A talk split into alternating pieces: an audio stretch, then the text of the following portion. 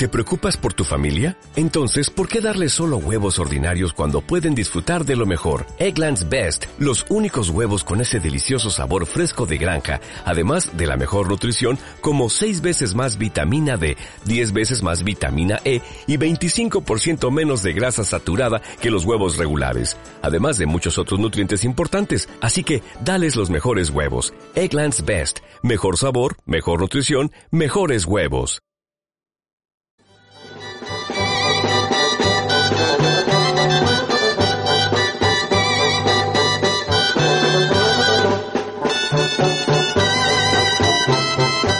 Les invitamos a escuchar a continuación Navarra con Miguel Ángel Irigaray.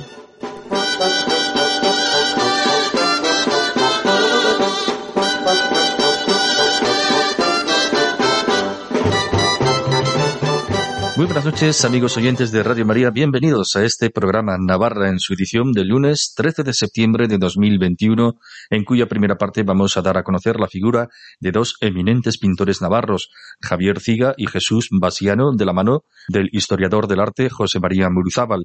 Y en la segunda parte vendrá, como siempre, Elena Leache con su alegría y con sus gotas. No se lo pierdan. Empezamos.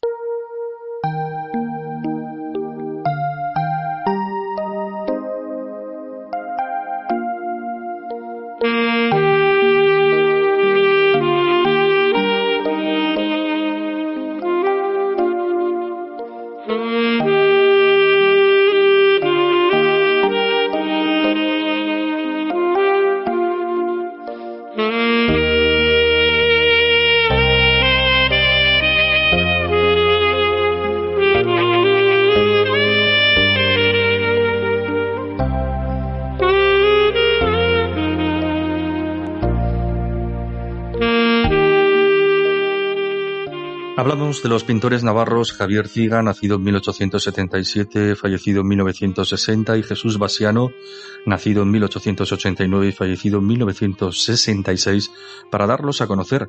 Y lo hacemos con el historiador del arte y experto en pintura navarra, José María Muruzábal, quien ya nos ha visitado recientemente este verano en otras dos ocasiones para hablarnos del pintor Julio Martín Caro Soto y del escritor humanista José María Iribarren. Les saludamos de nuevo. Muy buenas noches. Buenas noches.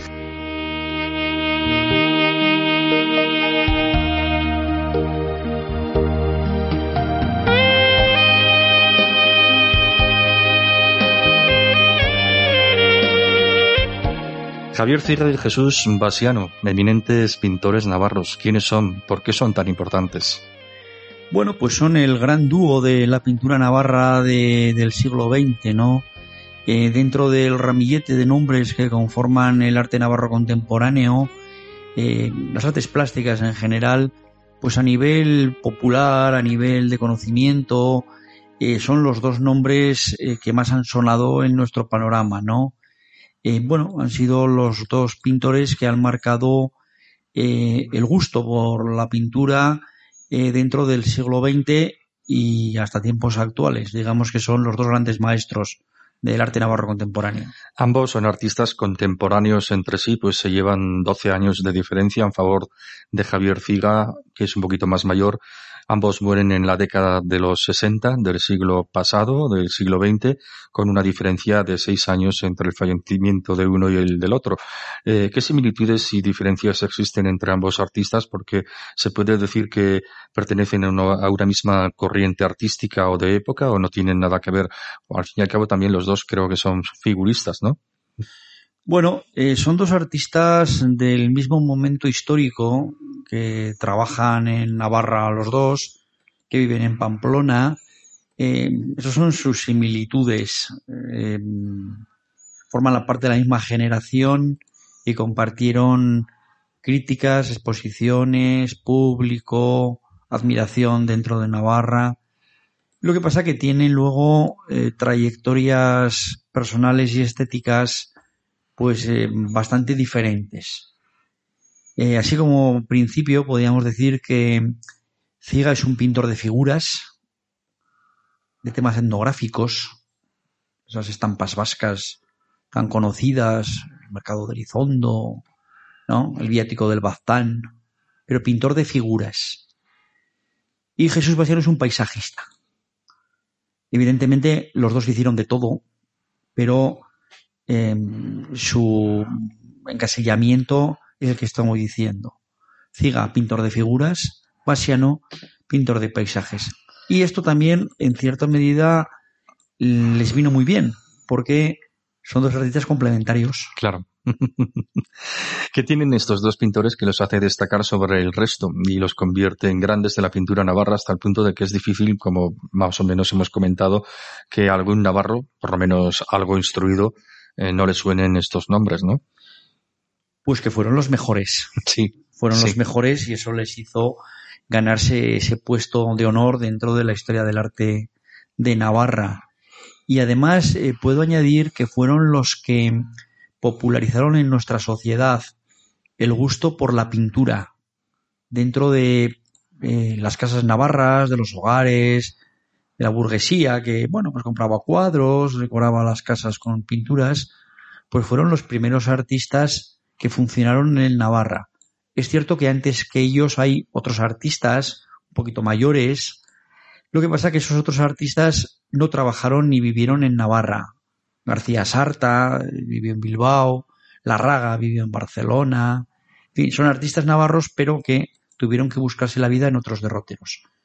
Ciga y Basiano vivieron en Navarra, trabajaron siempre en Navarra y vivieron del producto de sus ventas en Navarra.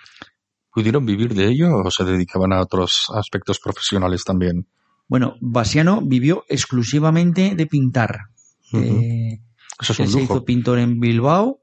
eh, en torno a 1910 comienza su periplo eh, artístico y no dejó de pintar a la mañana, a la tarde y a la noche hasta su fallecimiento, hasta el día anterior de su fallecimiento en 1966.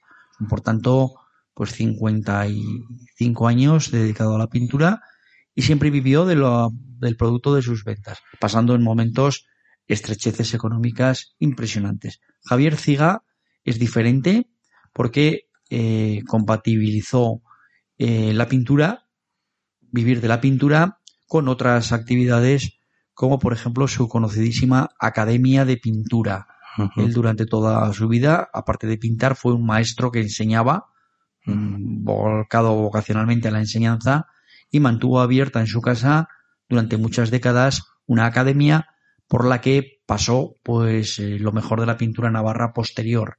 Y evidentemente mm, la mayor parte de sus alumnos pues pagaban unas cuotas que bueno pues ayudaban a la economía de Javier Ciga. Pues muy bien, ¿no? Eh, nos centramos primero en él, en Javier Figa, luego hablamos más detenidamente de Jesús Basiano. Mm, bueno, mm, es correcto definir a Javier Figa como un retratista y costumbrista navarro, ¿no? Sí, es un pintor de figuras, como he dicho yo, eso es lo que él se manejaba de maravilla. Y dentro de pintor de figuras, eh, estos serían sus dos grandes vertientes. El retrato, era un grandioso retratista, tenía una mano excepcional para el retrato. Y luego, eh, pintor costumbrista de las escenas populares que yo he dicho antes, ¿no? Etnografía y eso, ¿no? Sí, bueno, etnografía, pintura costumbrista, como queramos llamarlo, es lo mismo. Eh, pintura costumbrista vasca. Él es el pintor, él era de Elizondo, aunque nació en Pamplona, pero sus raíces familiares estaban en Elizondo y él pasaba los veranos en Elizondo. Y bueno, la plasmación etnográfica es de, de lo vasco de Navarra. Bueno, y es curioso porque Javier Figa se dedicó también, según he leído, a la política, ya, ya que también fue político del PNV y concejal del Ayuntamiento de Pamplona, ¿no? ¿Sabes algo de esto? Sí, bueno, es un tema bastante conocido. Eh, bueno, tanto como dedicarse a la política, no sé si en aquella época podemos considerar en los años 20 concejal. concejal de Pamplona, eh, podemos dedicar como políticos, ¿no? Porque bueno, seguramente era gente muy bien intencionada que colaboraba pues en la mejora de, su pueblo. Hay muchas diferencias con los concejales o los políticos de la actualidad con los de los años 20 o los años 30, pero sí que desarrolló esa actividad eh, pública que luego le trajo pues muchísimos sinsabores. Él era nacionalista, nacionalista del PNV, de Carné, de Bachoqui, eh, y bueno, pues con la llegada de la guerra civil y la posguerra, pues aquello le trajo pues muchísimos problemas. Cárcel, un consejo de guerra muy duro, del que salió gracias a la intercesión de buena parte de la derecha conservadora navarra, empezando por los hombres de pregón. Su defensor fue José María Iribarren, que demostraron que, bueno, era un hombre de bien, eh, un hombre absolutamente un bendito, ¿no? De hecho, un hombre además con un gran sentimiento religioso, una extremada piedad, bueno, su colaboración con el Rosario de los Auroros, eh, que debió de pertenecer y colaborar diariamente, participar diariamente sí, Rosario de los Esclavos. De los Esclavos, perdón. En la Catedral de Pamplona que se celebra todavía todos los días, desde hace muchísimo, muchísimos siglos. Eh, y querido Rosario de los Esclavos de Pamplona, que insisto, en el que participó Ciga durante muchísimas décadas. De hecho, todavía se siguen utilizando los pendones profesionales que eh, pintó para ah, eh, Rosario Javier Ciga. Eh, bueno, pues hablábamos de esas dificultades que le acarreó su vertiente política, ¿no? Pues tras el alzamiento de la guerra civil, pues fue encarcelado en abril del 38, acusado de ayudar a pasar clandestinamente la frontera a varias personas, entre ellos un sindicalista de UGT, se celebró un consejo de guerra, y aunque bueno, resultó finalmente absuelto, imponiéndosele una multa de 2.500 pesetas que abonó curiosamente con la venta de un cuadro, ahora llamado Cristo de la Sanción, y además se lo vendió a los padres escolapios de Pamplona. Bueno, una cantidad en aquel momento muy importante. Sí, Podrían ser como superiores a los 2.500 euros actuales. Muchísimo más, yo creo que con algún cero más. y bueno, sí que colaboró la Iglesia, los padres escolapios, con un encargo del Cristo que preside el altar de la capilla, que se llama el Cristo de la Sanción pero se llama el Cristo de la Sanción por aquello de la sanción que le impusieron, ¿no? ¿Cómo es esto? Sí, bueno, es la denominación popular, ¿no? Popular, ¿no? Eh, es un crucificado magnífico que, bueno, pues eh, como pagó la sanción con la venta del cuadro, pues a nivel de Pamplona quedó el Cristo de la Sanción. La pintura religiosa de Javier Ciga, que también es importante. Ah, sí, es interesante que hablemos de eso. Sí, bueno, eh, el tema de pintura religiosa no es especialmente importante en el siglo XX porque la iglesia deja de ser, bueno, pues eh, un cliente o mecenas de los artistas navarros. De hecho, hay poca pintura religiosa, pero eh, sí que Javier Ciga durante toda la existencia pintó temas religiosos. De hecho, en varias iglesias navarras se conservan sus obras en la iglesia de Lizondo, eh, en algún otro pueblo del Bazán, en Garzain, tiene también una serie de tablas. En San Saturnino hay un altar, el altar del Cristo, las tablas son de Javier Ciga. Eh, en la parroquia de San Juan Bautista eh, existía un gran Cristo crucificado que al cerrarse la iglesia para dedicarse al albergue se ha retirado y bueno, está en otra, otra dependencia de, de la iglesia. Bueno, pintura religiosa, insisto, eh, quizá el único gran artista que se dedicó a esta temática. En Navarra. En Navarra, claro, en Navarra. Sí, sí.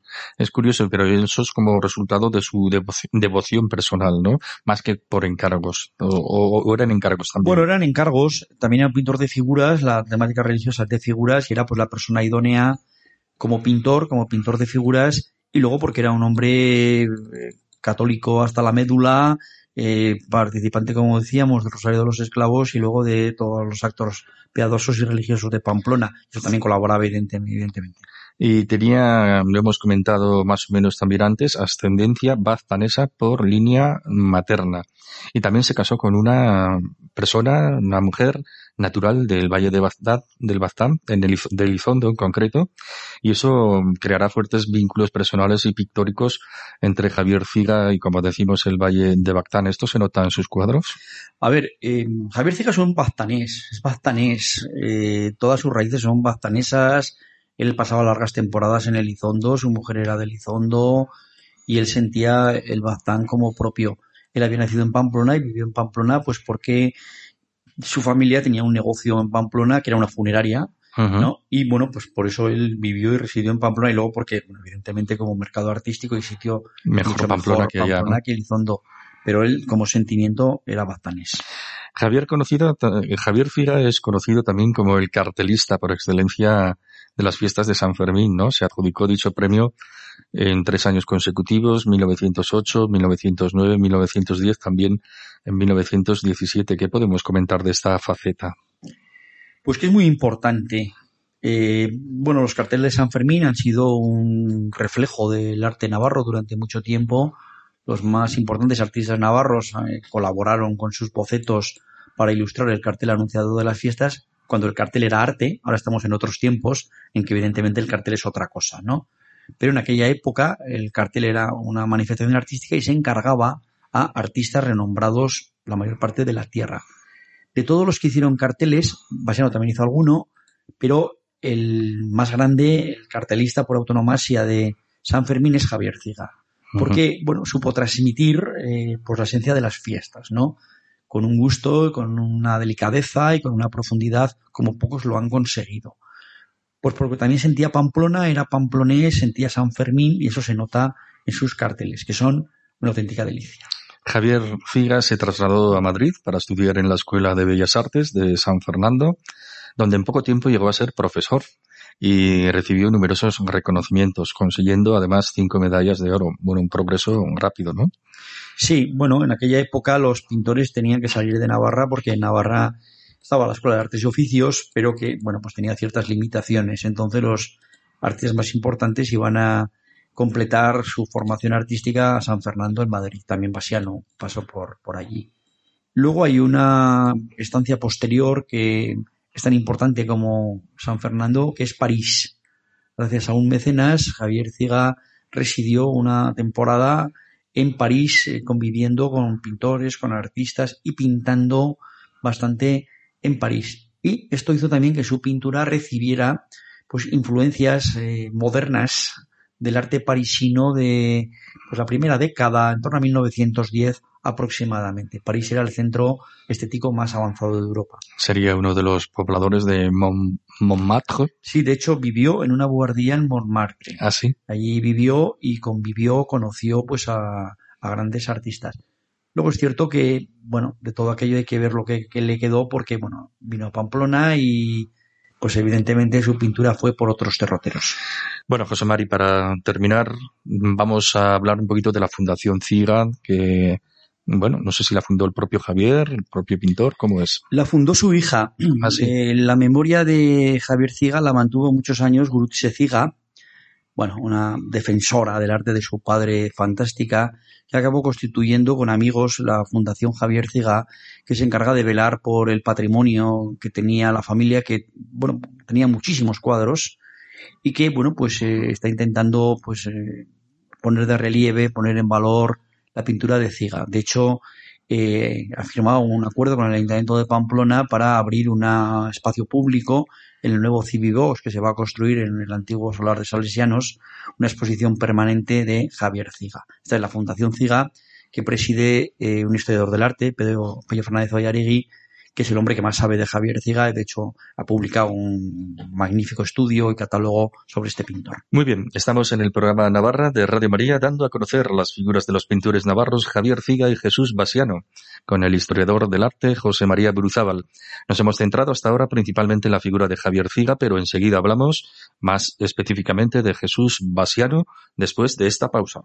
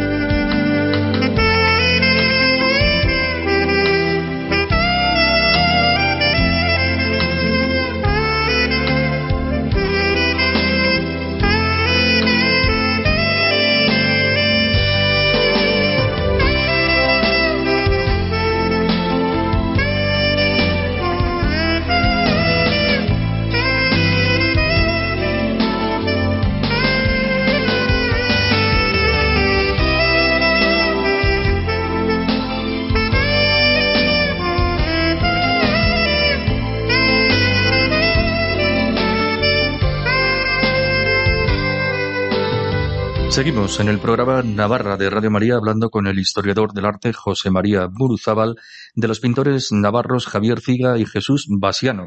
Nos centramos ahora en este último, Rivero de Burchante, y además que tiene la peculiaridad de tener dos hijos, también pintores, Javier y Jaime Basiano Goizueta, uno de los cuales ha fallecido recientemente. ¿En ellos la sombra del padre es alargada o son pintores distintos? Bueno, son pintores en la línea del padre, son pintores paisajistas, eh, figurativos, realistas, eh, pintores de Navarra que han seguido la herencia y tradición de su padre. Lamentablemente, el mayor de ellos, Jaime Basiano, pues falleció hace cinco o seis meses. Eh, bueno, era todavía relativamente joven y bueno, pues nos, nos ha dejado. Pero sigue todavía la pintura de Javier Basiano desde su refugio de Uterga, sigue haciendo pues magníficos retazos del paisaje de Navarra. ¿Son buenos, son buenos como su padre o, o, cómo? Son buenos pintores. Dentro de su estilo son buenos pintores, lo que pasa es que es otro tiempo y otros gustos estéticos y hay otros tipos de pinturas que compiten con, con esta pintura paisajista, impresionista, realista. Jesús Basiano, el padre, fue un pintor, como hemos comentado, más paisajística y además con una otra faceta, porque tenía una inclinación al canto, ¿no? Eh, de hecho, en 1929, gracias a su magnífico timbre de voz, participó como integrante del Orfeón Pamplonés en un concierto en el Teatro Real de Madrid. ¿Qué sabemos de todo esto? Bueno, era una afición que él mantenía de siempre, debía tener una voz poderosísima y debía de cantar con pues, bastante bien. Eh, lo que pasa que, bueno, pues al final sus inclinaciones pictóricas acabaron oscureciendo esta labor, digamos, musical o, de canto, de la que quedó las jotas. Eh, como buen Rivero, no era un hombre de muchas palabras, él se expresaba a través de sus pinceles, y de hecho en alguna ocasión que le tocaba hablar, para lo que tenía grandes dificultades, pues solía arrancarse con alguna jota de... Ah, sí, le gustaba la jota. Tierra de origen, Sí, le gustaba mucho. Qué bueno. Bueno, pero hemos dicho que vivió fundamentalmente en Navarra, pero en 1900, en 1900 he leído que su familia se traslada desde el pueblo natal, en Murchante, a Bilbao, ¿no? En cuya escuela de artes y oficios estudió Jesús Basiano y se cuenta que la temprana muerte de su padre acarreó dificultades económicas en la familia, por lo que hay una anécdota, bueno, un poco negativa, que cuando en 1910 un paisaje suyo de la zona del barrio de Amorebieta Echano eh, le supuso una ayuda de 5.000 pesetas, que era bastante dinero, ¿no? Eh, luego la Diputación de Vizcaya procedió a retirársela al enterarse de que el pintor no era vizcaíno sino navarro. Y esto será un episodio que él recuerda con, amargura, ¿no? Durante toda su vida. Bueno, es una anécdota. De hecho, aquel concurso, aquel certamen era para pintores vizcaínos y él no era de origen vizcaíno. Esa fue la cuestión.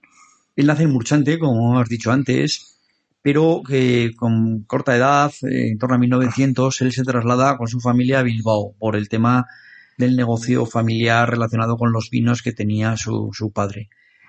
Eh, esto fue muy bueno para Basiano porque eh, en Bilbao se hizo pintor Bilbao era un centro en aquel momento económico muy importante, no había comparación posible con Navarra y allí había una escuela de artes y oficios muy poderosa, muy poderosa. Y él estudia en la primera década del siglo en la Escuela de Artes y Oficios de Bilbao. Eh, sus progresos y las primeras exposiciones hicieron que la Diputación Foral le diera una beca, una de las primeras que se concedió en Navarra, para que ampliara estudios en Madrid, en la Academia de San Fernando y él cursó la carrera completa en San Fernando entre 1912 y 1915. Y finalmente tuvo otra ampliación de ayuda para cursar un año de ampliación de estudios en Roma.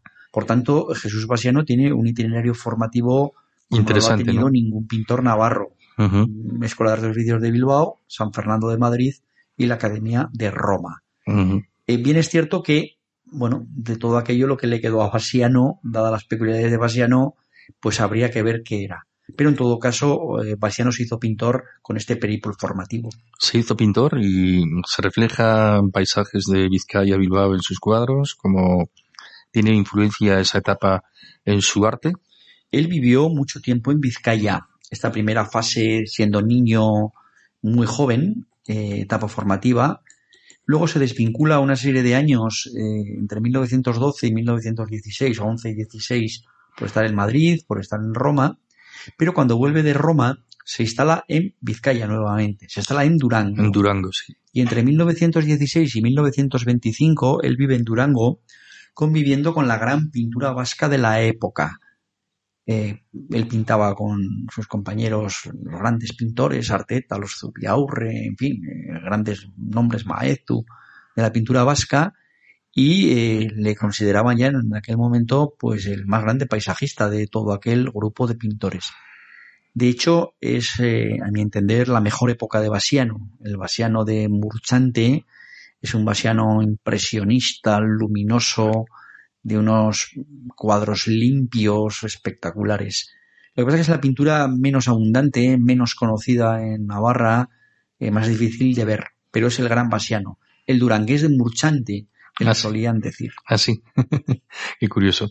Y características de Jesús Basiano como pintor. Podemos hablar de ese gusto prioritario por el paisaje en el que hemos insistido y de sus cualidades excepcionales en el tratamiento del color y la luz, ¿no?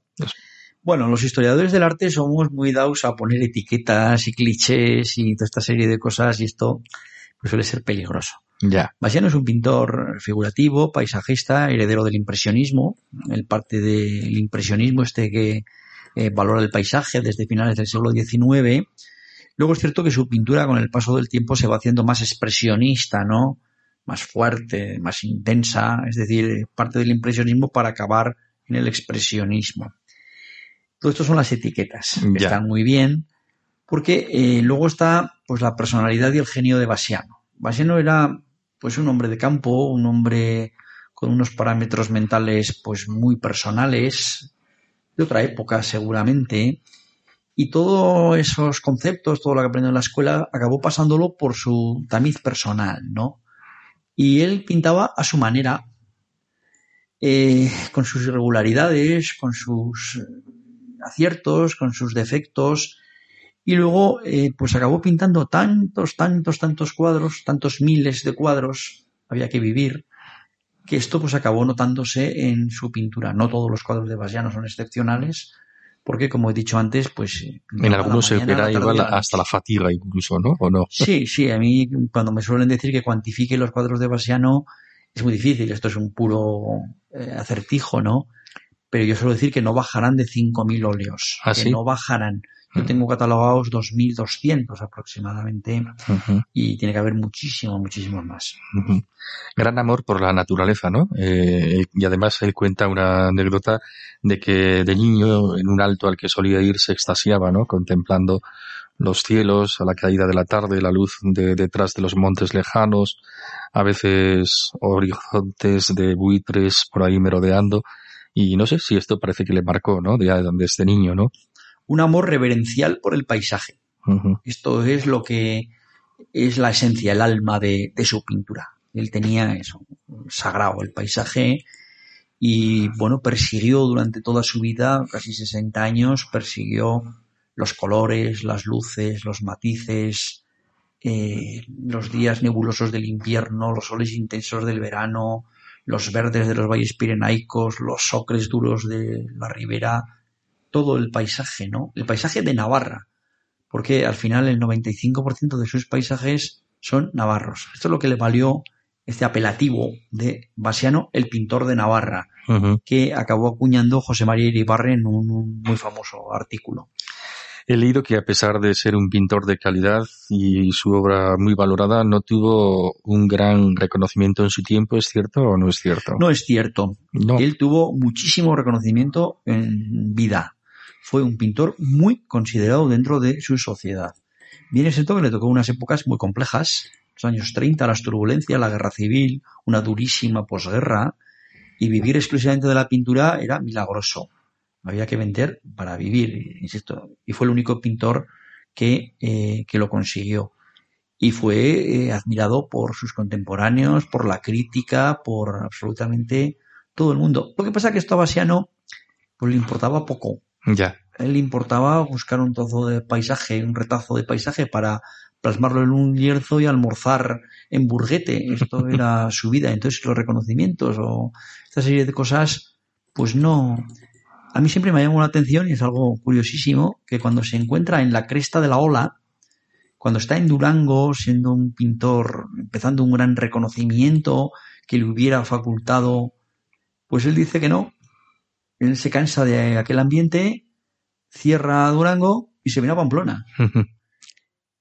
que no tenía nada que ver ni con Vizcaya, ni con Durango, ni con Bilbao. Más pequeño, menos, menos círculos artísticos, ¿no? Bueno, siempre me han preguntado, ¿y esto por qué lo hizo Basiano? Pues porque era Basiano, pues porque seguramente estaba ya cansado de aquel ambiente cosmopolita, de todo lo que rodea el mundo del arte, y dijo, se ha acabado, yo me voy a mi tierra y me voy a vivir a mi manera y con la libertad que, que necesito, ¿no? Para recorrer los paisajes a mi aire. Muy bien, estamos ya a punto de terminar. José María, no sé si nos dejamos algo de Basiano importante que decir.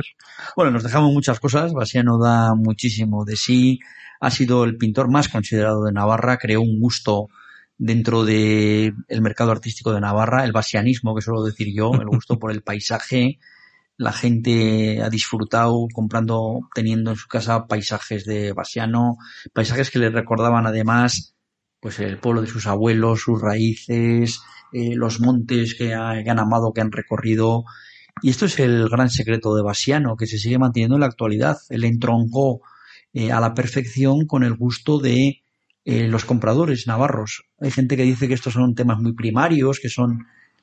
Pero fue así. él hacía un producto que encantaba a los navarros y de aquí viene pues el reconocimiento de los navarros hacia Jesús. Pues esperemos que de ahora en adelante estos dos pintores navarros, Javier Figa, Jesús Basiano, sean más conocidos por nuestros oyentes de toda España, ya que aquí en Navarra sí que son bastante conocidos. Gracias al historiador del arte, José María Muruzábal, por hablarnos de ellos en este programa de Radio María. Muy buenas noches. Buenas noches, un placer compartir este rato con vosotros en Radio María. Hasta otro día. Adiós. Para contactar con nosotros, escribe un correo electrónico a navarra@radiomaria.es. Escuchen en Radio María Navarra con Miguel Ángel Irigaray.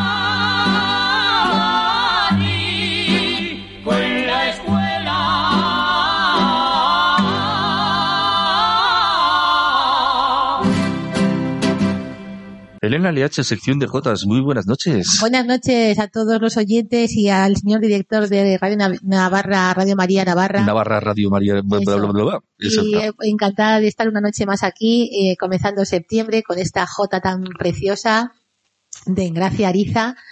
Que, no, de Engracia Ariza es su hija. Eh, Simeona Bozal es la, la compositora de esta Jota. En Gracia Ariza fue a quien se la quien se la dedicó y la interpretó y también Faico y Josefina. Un navarrico en la escuela, y es la abuela del, del, jesuita Cristóbal Jiménez ah, mira, de Tudela. Nuestro amigo. Eh, nuestro amigo Cristóbal Jiménez. Y un navarrico en la escuela pues habla de esto, que el otro día en, en Diario de Navarra pues eh, me publicaron una, una carta que también la firmaba mi hermana, Ana Marilea Chechalecu, que decía así, un navarrico en la escuela. Para cantar se necesita interioridad Sucede con la música, la jota navarra, sonidos que llegan al oído y este recibe un mensaje. María Bayo ha declarado en medios de comunicación, vivimos en un mundo muy visual y olvidamos que la música clásica sobre todo está basada en el oído. Mes de septiembre, comienzo de curso, centros de enseñanza, alumnado, maestros, escuchar, leer, cantar, la J y la escuela con esta J que hemos escuchado, una la escuela. Recordamos aquellos tiempos de nuestro colegio Martínez Pilicueta y recordamos también a las profesoras como María Jesús Alastuey, eh, está Manoli Santa María Zaceta, Mayluz Polo López del Conservatorio Pablo Sarasate, los amigos del arte. Enrique Iriso, por ejemplo, eh, tiene una J muy simpática que dice, dedicada a las maestras, de tus labios aprendía las plegarias y la canción, de tu corazón generosidad, de tu trabajo educación. Pedro María Flamari, que también dedica a los niños esta J. A un niño yo pregunté por el nombre de su patria y con siete estrellas de oro escribió un nombre, Navarra. Manuel Turrillas dice así, con un homenaje delicado a las niñas. No vayas al campo, niña, que el sol ya viene pegando, y al ver que ves a tu cara, de celos me está matando. Y el padre Ordóñez, que recibió un homenaje el año, creo que fue el año, el año 1996, pues recibió un homenaje en el Planetario de Pamplona y aquí Tomás Hierro, que fue premio Príncipe de Viena de la Cultura 2019, recitó aquella poesía que decía así, Hijo, al volver de la escuela, hoy nos ha dicho el maestro que apenas tienes diez años y ya sabes hacer versos. Solo te pide tu madre que nunca olvides lo nuestro. Dios puso ciencia en los sabios, la poesía en el pueblo. Solo te pide tu madre que nunca olvides lo nuestro, que sientas como yo siento y que lo hables como lo hablaron tus padres y tus abuelos, porque al oír tus canciones nunca digan no le entiendo. Qué bonita, ¿verdad? Esto lo escribe el padre Ordóñez con 10 años soñadores. Qué bueno. En el pupitre de Torres del Río, en la escuela de Torres del Río, allá cerca de Los Arcos. Eh, también el padre Ordóñez compuso para los hermanos Anoz aquella jota que decía, mi madre cantaba jotas al coser y al acuñar. Quien hijos pequeños tiene, siempre les ha de cantar. Y Felicio Murillo, de Murillo el Fruto, también nos ha compuesto. En la escuela yo aprendí que la jota es un tesoro, porque alegra el corazón de quien sufre o está solo. Y también a la cuenca de Pamplona, pues también tenemos una jota que habla sobre la cuenca y las jotas de la cuenca de Pamplona, que está eh, compuesta por Manuel Ugarte de Oteiza. Tengo orgullo ser navarro, navarrico y de la cuenca. Mis joticas son las más bravas de esta tierra. Cuenca de Pamplona, gente sencilla, que también pues escucha la campana María desde la de Pamplona y también mi hermana Ana Mari, como trabaja en el Colegio Público de Noain, pues está, está dedicada a San Miguel, pues también recordamos una jota que, compuso Aranaz el de Cadreita, junto a Aranaz que dice así, Navarra ha sido mi cuna y en Navarra me crié. Y cuando canto la jota me ilumina San Miguel. Mm. Todo esto pues podremos eh, proyectarlo y eh, en áreas de asignaturas mediante metodologías activas. Y esto lo decía, me, me lo escribió, me publicó mi hermana. Y será un espacio pues para el Centro de Interpretación de la Jota Navarra en Tafalla como visitas guiadas para escolares que conozcan un poco su historia y, y todo eso. Pues estupendo, ¿no? Y es muy bonito. Y bueno, pues es que viene a, viene a cuento porque las escuelas de J ya han comenzado, comenzamos todos los ensayos ya próximamente y, y también pues eh, tengo por aquí la escuela de J de Duarte que dirige Iñaki Buñuales, la escuela de J de Irabia que dirige Marta Peruga, la escuela de J de Baile de Aragón que dirige José Félix Garriz, eh, Gracia Navarra que comenzamos también en los sábados en los ensayos en Cívicos Condestable el próximo mes. Y luego también hemos de recordar a, a este a Raúl Palacios que es de la escuela de J de, de Marcilla que eh, en una entrevista que le hicieron hace un mes o así de Noticias de Navarra decía así, busco jotas que potencien sus defectos para hacerles trabajar y esforzarse en, en cuanto a la enseñanza de la jota. Él hablaba así en la Escuela de Jotas de Marcilla. No solo cantamos, sino que también leemos un poco sobre la historia de la jota, sus orígenes, esencia y valores y nos gustó mucho. Muy bonito, ¿verdad? Oye, dije, mira, pues cómo les enseña también este hombre historia de la J, culturilla, que les digo yo. Culturilla, Bueno, ahora tenemos un poco de culturilla. y además, como aquí Enrique Iriso también publicaba en Diario Navarra sobre Aristófanes, y decía, enseñar no es llenar el vaso, sino encender el fuego. Oh, mira, mira qué bien. Qué profundo, ¿verdad? Muy profundo, sí. Enseñar no es llenar el vaso, sino encender el fuego. Sí, sí, y a ver cómo lo consigues, ¿eh? que no es fácil. Ya, ¿eh? pero mira, hay que encender, no, no llenar, ¿para qué vamos a llenar el vaso? Primero hay que encenderlo. Sí, sí, sí, sí. De esto sabrá mucho tu hermana que es maestra, ¿verdad? Como la tuya también. Eh, a mí que también. y más noticias, pues la ronda de armonía, que igual luego la escuchamos un poco La rondalla armonía que ha comenzado este mes de septiembre con varias actuaciones, tardes de verano que invitan al atardecer salir a la calle, tomarla fresca y escuchar música de rondalla, música de bandurrias, guitarras y laudes. Confirmábamos el otro día, pues en la rondalla armonía participan recitales al aire libre, organizados por la de, Concejalía de Cultura del Ayuntamiento de Pamplona y el día 7 de septiembre actuaron en el, en el barrio de la Rochapea y el próximo día 14, en el, o sea, el próximo martes, en el barrio sí, mañana, ¿no? Mañana. Sí. En el barrio de Ermitagaña, frente al Planetario de Pamplona. Y el 17 de septiembre van a participar en, en Olite con música de rondalla y algunos versos. La rondalla armonía, pues lo dirige, lo dirige este Juan Carlos Montoya, creo que se llama así, y y entre, los integrantes pues tenemos a Cantidio Clavería, que es de Ujue, Carlos Irigoyen de Pamplona, José Luis Martínez de, de Monteagudo, Ángel Linda de El jotero que les acompaña es Rafael González de Mirafuentes y el otro día mirando un poco temas de rondallas y jotas, el padre Ordóñez tiene una publicación que es Rondallas y jotas y dice así unos versos que encontré que son muy simpáticos. La rondalla con sus jotas a tu puerta ya llegó, baja morena la entrada, pan y queso y el porrón. Mm. Y dice otra copla también muy simpática, de las chicas de esta calle no nos podemos quejar siempre que vamos delante, ellas suelen ir detrás. Estupendo. A las pues rondallas y demás. Oye, pues ya que hablamos de la rondalla armonía, vamos a escuchar una pieza suya, ¿verdad? Una pieza que esta es muy, muy simpática, muy, digamos, romántica del siglo XIX. Yo soy, el, la no, Yo soy la fille, ¿no? Eso, ¿qué quiere decir la muchacha, La muchacha, yo soy la muchacha, yo soy, puede ser la hija también. en aquellos años 20 los amigos del arte, la rondalla amigos del arte, la rondalla la veleta, de aquellos tiempos. Lo que pasa que luego esta partitura ha ido paso a paso con amigos del arte de nuevo en los años 70, 80, y luego llegó la ronda de armonía y es una piecica de rondalla que es muy simpática y muy bonita. Y además con el sonido de ¿qué? De la bandurria, de ¿no? De pulso y púa, es bandurrias, guitarras, laudes. También incluía violines, pero claro, no hay violinistas en esta rondalla, pero bueno, se defienden mm. con, digo, se defienden, quiero decir que le suena muy bonito. Bandurrias o guitarras y, y Con ese sonido tan peculiar que a mí me gusta tanto, ¿no sabes bien? Sí, otro día a ver si me envían una J que canta Rafael González, a ver si me envían otra, otra pieza otra J, y la podemos incluir. Pero en esta vez vamos a escuchar a la Ronda de Armonía actuando el pasado día 7 en un barrio de Pamplona y es una música pues del siglo XIX, pero es muy agradable. Con esa pieza que se titula Je suis la fille. Eso mismo, así señor.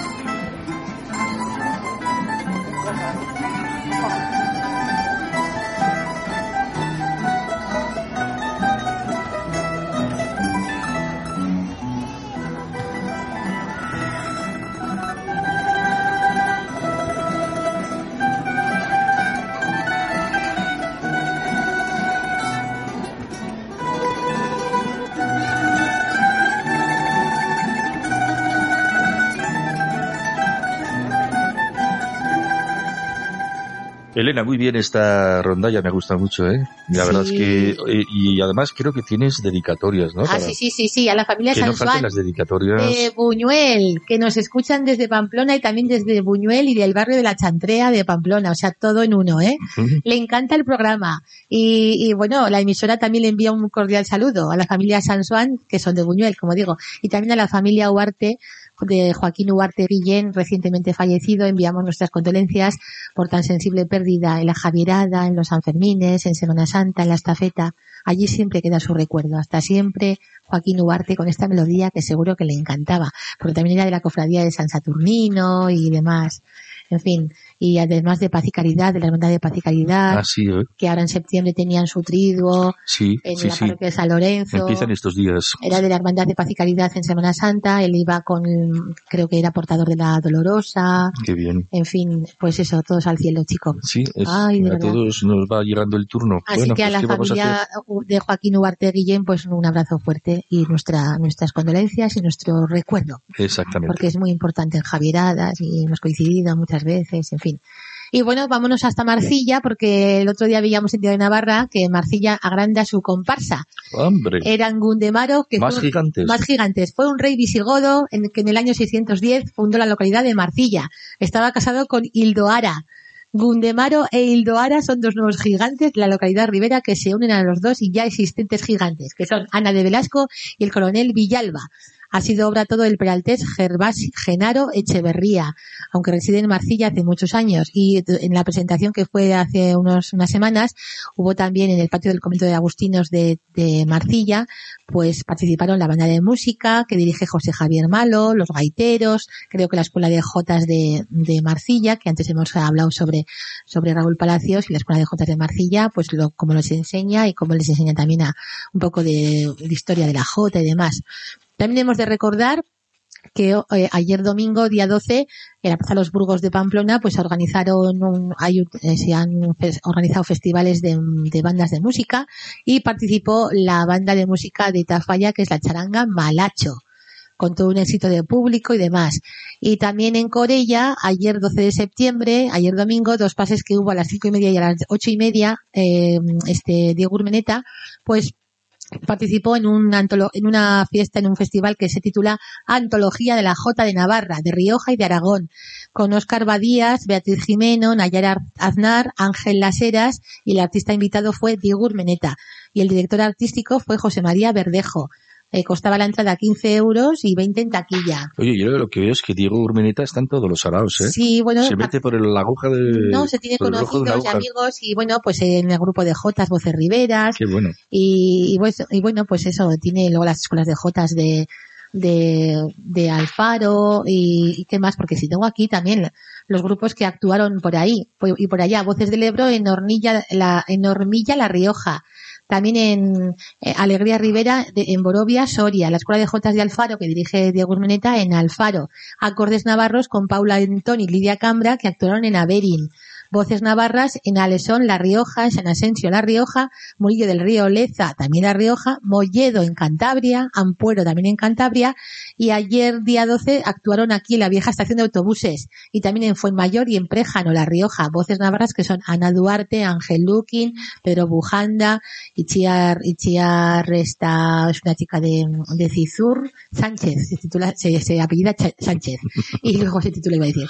Y luego otra chica que se llama Laura Volviedro, que es de Funes. De Funes. Esos son los componentes del grupo Voces Navarras. Madre, te lo sabes todos, ¿eh? De memoria. Bueno, eso sí, de memoria. Lo, lo demás lo tengo escrito, ¿eh? Es de memoria, sí. Bueno, pero alguna te- eh, que no te salía el apellido de Sara porque la, la decías de memoria, sí, ¿no? de memoria, de memoria. Y luego también hay que recordar al grupo Órdago, que es un espectáculo musical del grupo Mielochín. Me he sentido como ¿eh? órdago. Eso, un, un espectáculo que combina jota, danza y música. Íñigo Aguerri, líder del grupo Conoelia Compines, de Puello y otros siete intérpretes presentan este espectáculo.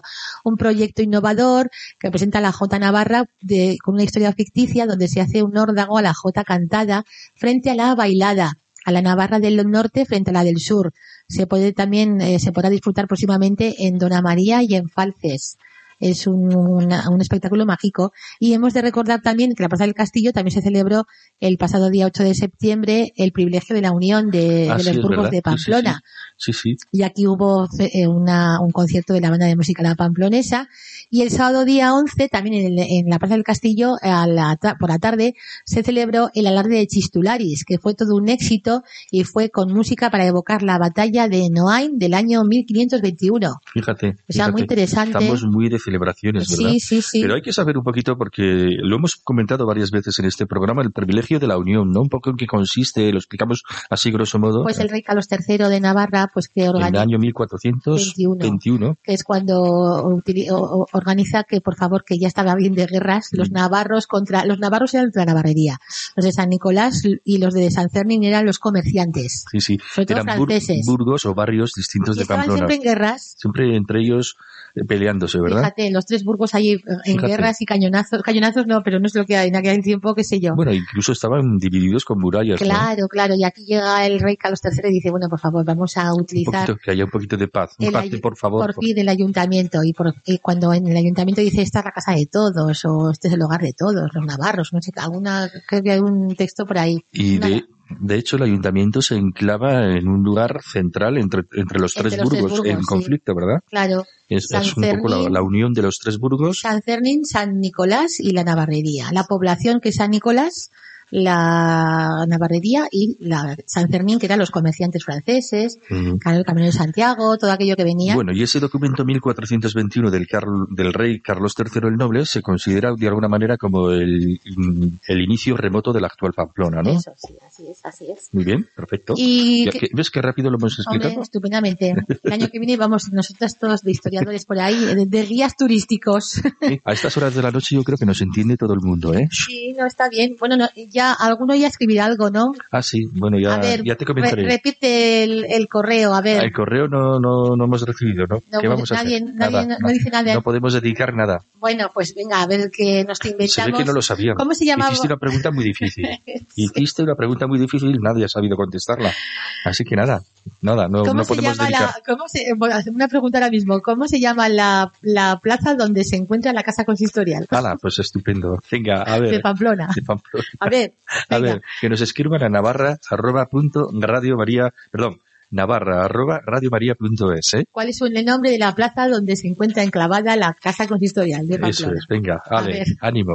La plaza de la fruta, vamos a dar ideas. Se llama la plaza de la fruta, la plaza de consistorial, vamos a dar ideas. A ver, A ver, a ver, a ver. Alguien que diga algo. Venga, Y también hay que recordar, en otro orden de cosas, en Ayo, que el sábado pasado se celebró el certamen de Jotas, aún no sabemos los premiados, pero bueno, ya me comentarán. Y luego hay que recordar también que el 20 de septiembre, eh, a las 8 de la tarde, en la ciudad de Pamplona, vamos a interpretar un gran festival de Jotas Navarras, zorcicos y canciones por Gracia Navarra y Ecos de Larga, que dirige Javier Carricas y que dirijo yo. Y bueno, pues fenomenal. Y vamos a estar el día 20 y estamos todos invitados. bueno, Y pues ya nos vamos a despedir con una noticia luctuosa. Obituario, un ¿verdad? obituario. Pues mira, el viernes, el viernes día 10, vía WhatsApp, desde Tudela, Diego Urmeneta, recibíamos la noticia de que había fallecido Ana Carmen Pérez Escalada, mujer tudelana y de voz con mucho empaque. La conocí en Tudela y le, y le pedí que, pues me dijo Diego Urmeneta, por favor envíame algo al WhatsApp así de repente, ¿no? Y digo, hijo mío, que no tengo aquí gran cosa en casa, pero bueno, ya procuraré enviarte la semana que viene para, para su blog. Y claro, pues lo único que le pude escribir en el momento fue que la conocí en Tudela y le pedí un poco su biografía para mi trabajo Mujeres en la J. Y ella, Ana Carmen Consalero Rivero, que me pregunta si, si voy a ser una persona importante en tu libro. Y yo le contesté, pues igual, ya llegará el día, cuando todo llegará. Y tenía relación con el Colegio de Jesuitas de Tudela. Había nacido en la capital de la Mejana el año 1948. Era ama de casa y era componente del grupo Alma Navarra hasta el año 2001. Se presentó con este grupo en el Teatro Gastambide de Tudela y actuó en to- con to- por casi toda la geografía navarra y además eh, pues eh, hubo tuvo varias grabaciones, en fin. Así que hasta siempre, Mari Carmen Pérez Escalada, tu voz suena siempre en el cielo y Santana la bendiga por siempre. qué bonito. Y vamos a escuchar una jota, es muy tristona esta jota, creo que es de Aranaza, el de Cabrita, Sí, sí. y habla algo de la madre, cuando se muere una madre o algo así. Pero es una voz tan bonita la que, te- la que tuvo Ana Carmen Pérez Escalada, que además nos enviaron hace poco también su, la fotografía de la esquela, y además incluía una imagen de Santa Ana. Bueno, pues vamos a escucharle y con ella le, le dedicamos nuestro más sentido eh, homenaje, ¿verdad? Y, adiós. Eso mismo, y hasta siempre y hasta el cielo. Y a seguir con la J, porque me preguntabas a micrófono cerrado si hay relevo de mujeres. Digo, por favor, tenemos para ocho libros. Ah, qué bueno, pues eso es muy bueno. Elena, nos vemos dentro de dos semanas con tu alegría y con tus Jotas. Buenas noches, adiós. Buenas noches, adiós, adiós.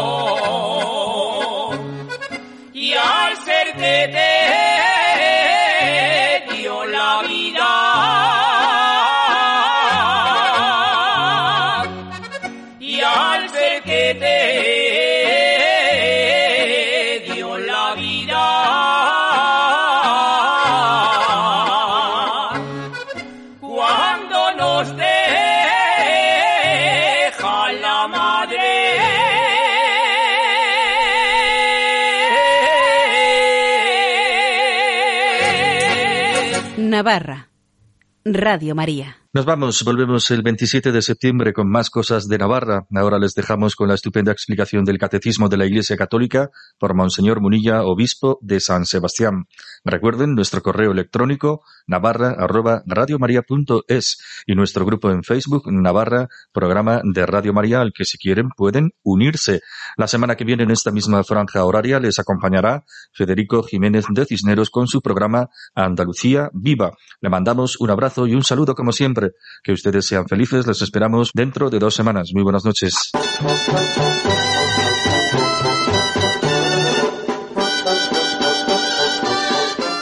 Y así finaliza en Radio María Navarra, un programa que dirige Miguel Ángel Irigaray.